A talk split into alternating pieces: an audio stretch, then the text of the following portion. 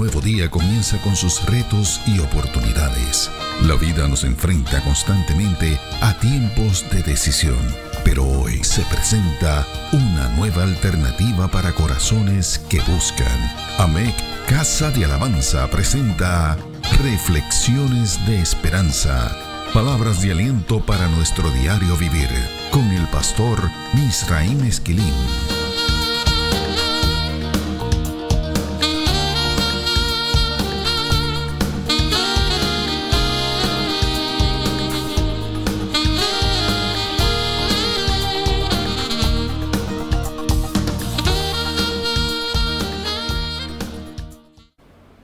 Recibe bendiciones del Señor. La tercera petición paulina que encontramos en la oración que este apóstol nos regala en el capítulo 3 de la carta a los Efesios dice lo siguiente. También ruego que arraigados y cimentados en amor. Efesios capítulo 3 verso 17. Nuestra reflexión anterior nos permitió examinar un poco más de cerca el significado de la expresión arraigados, rizó, en esta reflexión nos proponemos analizar el significado de estar cimentados. Repetimos que en ambas metáforas, la de las raíces así como la del fundamento, la base de operaciones es el amor del Señor. Es ese amor el que nos reconcilia con el Padre. Es ese amor el que provee el sacrificio en la cruz del Calvario, que nos agencia el perdón. Es ese amor el que nos conecta con la santidad de Dios y con el fruto del Espíritu. Es ese amor el que nos facilita la fe que nos justifica, nos propicia y nos redime. El apóstol Pablo no vacila para afirmar que tenemos que estar arraigados y cimentados en ese amor, el amor redentor de Cristo. Vimos en una reflexión anterior que el concepto griego que se traduce como cimentados es temelió. Este concepto puede ser traducido como cimentados, fundamentados, poner un fundamento, cimentar la fe y o ser afirmado. Este concepto proviene del vocablo griego temelios, que significa fundamento o piedra basal. Este es un concepto que invoca metáforas de construcción. En otras palabras, que el apóstol Pablo está predicando que los creyentes en Cristo atravesamos por un proceso de construcción que requiere un fundamento único y que nosotros estemos cimentados en él. Veamos esto desde otra perspectiva. La Biblia es escueta al afirmar que los creyentes en Cristo hemos sido edificados sobre un fundamento que nadie puede sustituir. Ese fundamento, ese temelios, se llama Cristo. Escuchemos cómo lo dice el apóstol Pablo en 1 Corintios capítulo 3, los versos del 11 al 13. Porque nadie puede poner otro fundamento que el que está puesto, el cual es Jesucristo. Y si sobre este fundamento alguno edificare oro, plata, piedras preciosas, madera, heno, hojarasca, la obra de cada uno se hará manifiesta, porque el día la declarará, pues por el fuego será revelada, y la obra de cada uno, cual sea, el fuego la probará.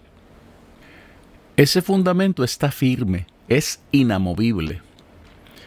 Escuchemos cómo lo dice 2 de Timoteo capítulo 2, verso 19. Pero el fundamento de Dios está firme, teniendo este sello. Conoce el Señor a los que son suyos y apártese de iniquidad todo aquel que invoca el nombre de Cristo. La Biblia también dice que es sobre ese fundamento que nosotros hemos sido edificados o sea, temelió. Así lo dice el Evangelio de Mateo y el de Lucas. En Mateo, el capítulo 7, los versos 24 al 25 dicen lo siguiente. Cualquiera, pues, que me oye estas palabras y las hace, le compararé a un hombre prudente que edificó su casa sobre la roca. Descendió lluvia y vinieron ríos y soplaron vientos y golpearon contra aquella casa y no cayó, porque estaba fundada sobre la roca. Lucas lo dice en el capítulo 6, los versos 47 al 48. Todo aquel que viene a mí y oye mis palabras y las hace, os indicaré a quién es semejante. Semejante es al hombre que al edificar una casa cavó y ahondó y puso el fundamento sobre la roca.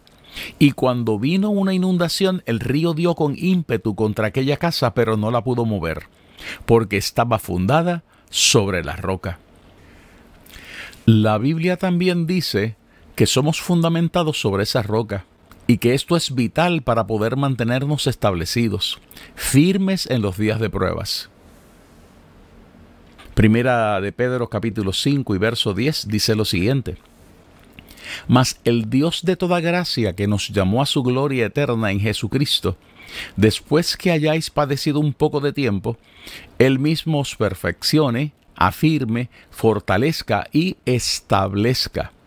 Establezca, esa es la traducción del concepto que estamos manejando en esta reflexión. Conociendo estos datos, cabe preguntar por qué es que el apóstol Pablo hace esta petición en su oración. Sabemos que nuestra fe, la fe cristiana, predica que los creyentes hemos sido edificados sobre la roca inconmovible de los siglos. ¿Por qué es que hay que orar para estar cimentados, edificados sobre el amor de Dios? La respuesta para esta pregunta no es muy complicada. La mayoría de aquellos que nos escuchan estarán de acuerdo con que el problema nunca ha sido el fundamento. El problema somos nosotros, aquellos que hemos sido edificados sobre esa roca. El ser humano ha probado durante dos milenios que en muchas ocasiones desarrollamos la inclinación a querer sustituir, añadir y o complementar ese fundamento. En otras ocasiones decidimos redefinirlo, de manera que éste puede estar atemperado a las realidades que vivimos, a nuestra comodidad y a nuestras perspectivas de vida. Tenemos que subrayar que estas aseveraciones no pueden ser manejadas con superficialidad. Estas declaraciones son muy importantes. Tanto así que la iglesia que no las consideró con seriedad terminó enfrentando la reforma protestante. Es muy cierto que podemos encontrar muchas motivaciones políticas detrás de las causas que condujeron a Martín Lutero a poner en marcha y desarrollar esa reforma. No obstante, la realidad es que las bases fundamentales que produjeron esta fueron las transformaciones que había sufrido el fundamento de nuestra fe durante cerca de 1500 años antes de que Lutero reaccionara, colocando un documento con 95 tesis sobre su reclamo en la Catedral de Wittenberg.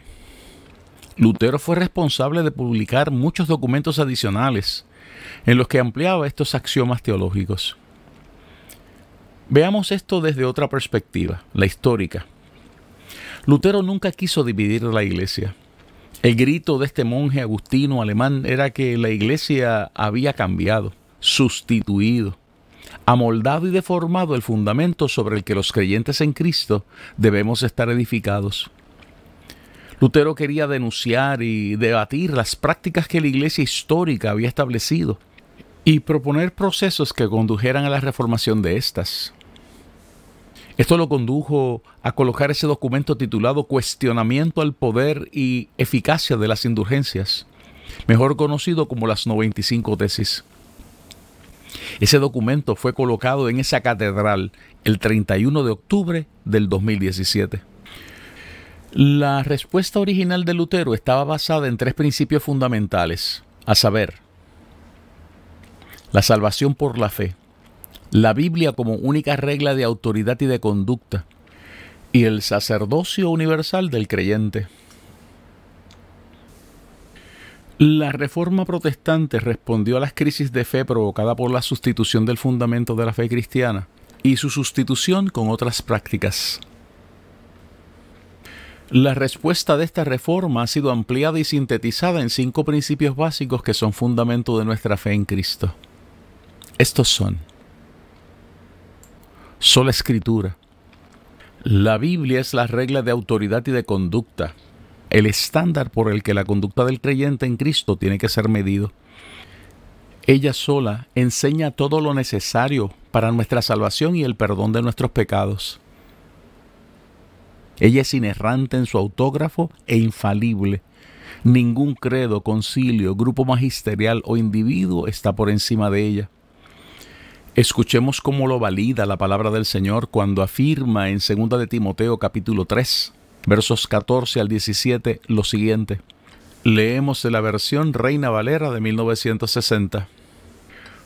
Pero persiste tú en lo que has aprendido y te persuadiste, sabiendo de quién has aprendido, y que desde la niñez has sabido las sagradas escrituras, las cuales te pueden hacer sabio para la salvación por la fe que es en Cristo Jesús.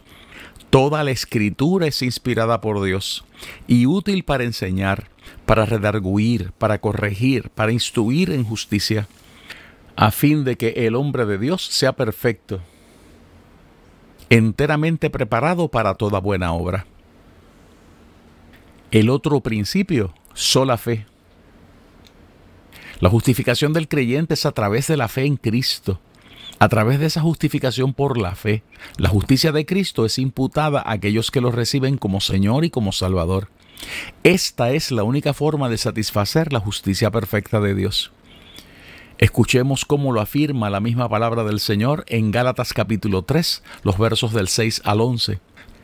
En esta ocasión utilizamos la versión bíblica Dios habla hoy.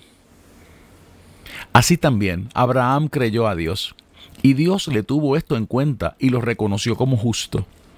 Por lo tanto, ustedes deben saber que los verdaderos descendientes de Abraham son los que tienen fe. La escritura, viendo de antemano que también entre los no judíos iba Dios a reconocer como justos a los que tuvieran fe, había anunciado a Abraham esta buena noticia. Todas las naciones serán bendecidas por medio de ti. De manera que los que creen son bendecidos junto con Abraham, que también creyó. Quienes ponen su confianza en la ley están bajo maldición, porque la escritura dice, maldito sea el que no cumple fielmente todo lo que está escrito en el libro de la ley. Por tanto, está claro que nadie es reconocido como justo en virtud de la ley, pues la escritura dice, el justo vivirá por la fe. Otro principio, sola gracia. Somos salvos por gracia, por la operación sobrenatural del Espíritu Santo que nos convence de pecado, de juicio y de justicia. No existe obra o mérito alguno que nos pueda salvar. La salvación no está basada en mérito alguno que podamos tener. Escuchemos cómo lo afirma la palabra del Señor. Efesios capítulo 1, versos 7 al 8. En esta ocasión utilizamos la versión bíblica Nueva Traducción Viviente. Dios es tan rico en gracia y bondad que compró nuestra libertad con la sangre de su Hijo y perdonó nuestros pecados. Él desbordó su bondad sobre nosotros junto con toda la sabiduría y el entendimiento. Escuchemos más, escuchemos lo que dice Efesios capítulo 2, los versos 4 al 6, en la misma traducción que hemos utilizado, nueva traducción viviente. Pero Dios es tan rico en misericordia y nos amó tanto, que a pesar de que estábamos muertos por causa de nuestros pecados, nos dio vida cuando levantó a Cristo de los muertos. Es solo por la gracia de Dios que ustedes han sido salvados, pues nos levantó de los muertos junto con Cristo y nos sentó con Él en los lugares celestiales, porque estamos unidos a Cristo Jesús. Pero hay más, hay más. Leyendo de la versión bíblica Reina Valera de 1960, Efesios capítulo 2, versos 8 y 9. Porque por gracia sois salvos, por medio de la fe. Y esto no de vosotros, pues es don de Dios, no por obras, para que nadie se gloríe. Otro principio, solo Cristo. Solo Cristo es el mediador entre Dios y los hombres. En ningún otro hay salvación. Él es el nombre dado a los seres humanos para poder ser salvos. Escuchemos algunas porciones de las sagradas escrituras que afirman este principio. Primera de Timoteo capítulo 2 versos 5 y 6, versión bíblica, Dios habla hoy. Porque no hay más que un Dios y un solo hombre que sea el mediador entre Dios y los hombres, Cristo Jesús porque Él se entregó a la muerte como rescate por la salvación de todos y como testimonio dado por Él a su debido tiempo. Escuchemos Colosenses capítulo 1, los versos 13 al 18. Versión bíblica, Dios habla hoy. Dios nos libró del poder de las tinieblas y nos llevó al reino de su amado Hijo, por quien tenemos la liberación y el perdón de los pecados Cristo es la imagen visible de Dios que es invisible. Es su Hijo primogénito, anterior a todo lo creado. En Él Dios creó todo lo que hay en el cielo y en la tierra, tanto lo visible como lo invisible, así como los seres espirituales que tienen dominio, autoridad y poder. Todo fue creado por medio de Él y para Él. Cristo existe antes que todas las cosas y por Él se mantiene todo en orden. Además, Cristo es la cabeza de la iglesia, que es su cuerpo. Él, que es el principio, fue el primero en resucitar para tener así el primer puesto en todo. Escuchemos cómo dice Hechos en el capítulo 4, los versos 11 y 12 en la versión bíblica Reina Valera de 1960. Este Jesús es la piedra reprobada por vosotros los edificadores, la cual ha venido a ser cabeza del ángulo, y en ningún otro hay salvación, porque no hay otro nombre bajo el cielo dado a los hombres en que podamos ser salvos. Otro principio, solo a Dios la gloria. Toda nuestra vida y todas nuestras acciones tienen que estar santificadas y desarrolladas para glorificar al Señor. Vivimos para dar gloria a Dios. Así lo dice el apóstol Pablo en su carta a los romanos en el capítulo 11 y verso 36. Porque de Él y por Él y para Él son todas las cosas. A Él sea la gloria por los siglos. Amén. Así lo afirma en su primera carta a los Corintios en el capítulo 10 y verso 31. Si pues coméis o bebéis o hacéis otra cosa, hacedlo todo para la gloria de Dios. Pedro lo afirma así también en su primera carta, en el capítulo 4 y verso 11. Si alguno habla, hable conforme a las palabras de Dios. Si alguno ministra, ministre conforme al poder que Dios da para que en todo sea Dios glorificado por Jesucristo, a quien pertenecen la gloria y el imperio por los siglos de los siglos. Amén. Apocalipsis capítulo 7, versos 11 y 12. Y todos los ángeles estaban en pie alrededor del trono y de los ancianos y de los cuatro seres vivientes. Y se postraron sobre sus rostros delante del trono y adoraron a Dios, diciendo, Amén.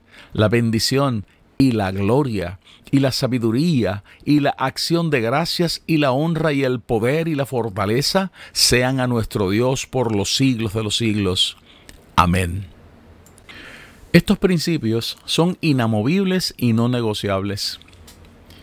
La iglesia es cristiana y los creyentes estamos en Cristo si estamos cimentados sobre estos principios. Es por esto que el apóstol Pablo le pide a Dios que los creyentes estemos cimentados en el amor, en el amor de Dios. Estar cimentados, edificados, construidos sobre ese amor, no nos permitirá apartarnos de los fundamentos de nuestra fe.